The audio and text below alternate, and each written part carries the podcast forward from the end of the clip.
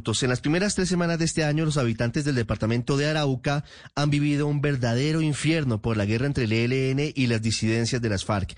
Este fin de semana fueron asesinadas siete personas, otras cuatro fueron secuestradas por el ELN y luego fueron dejadas en libertad en la vereda del Botalón en Tame. Y anoche fue atacada con explosivos la sede de la empresa que distribuye oxígeno medicinal desde la capital del departamento.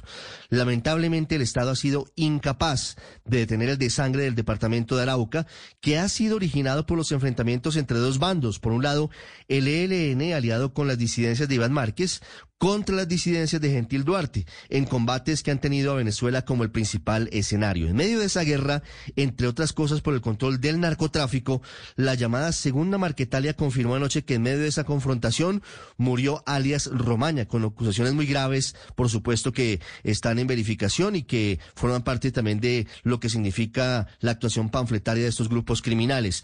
En medio de los combates, de los atentados y los actos de sicariato está la población civil de Arauca, cansada del abandono y de quedar siempre en medio de las balas. Por eso Pastoral Social de la Iglesia exigió a todos los actores armados que cumplan con los mínimos protocolos del derecho internacional humanitario. Y mientras tanto, el resto del país también afronta una ola de violencia, como escuchamos los dos atentados en Barranca Bermeja contra la infraestructura petrolera, el atentado contra un tren cañero en Tuluá y también en Tumaco. El ejército denunció anoche un intento de asonada contra un grupo de soldados que hacían control en una carretera en medio de una zona con amplia presencia de cultivos de hoja de coco.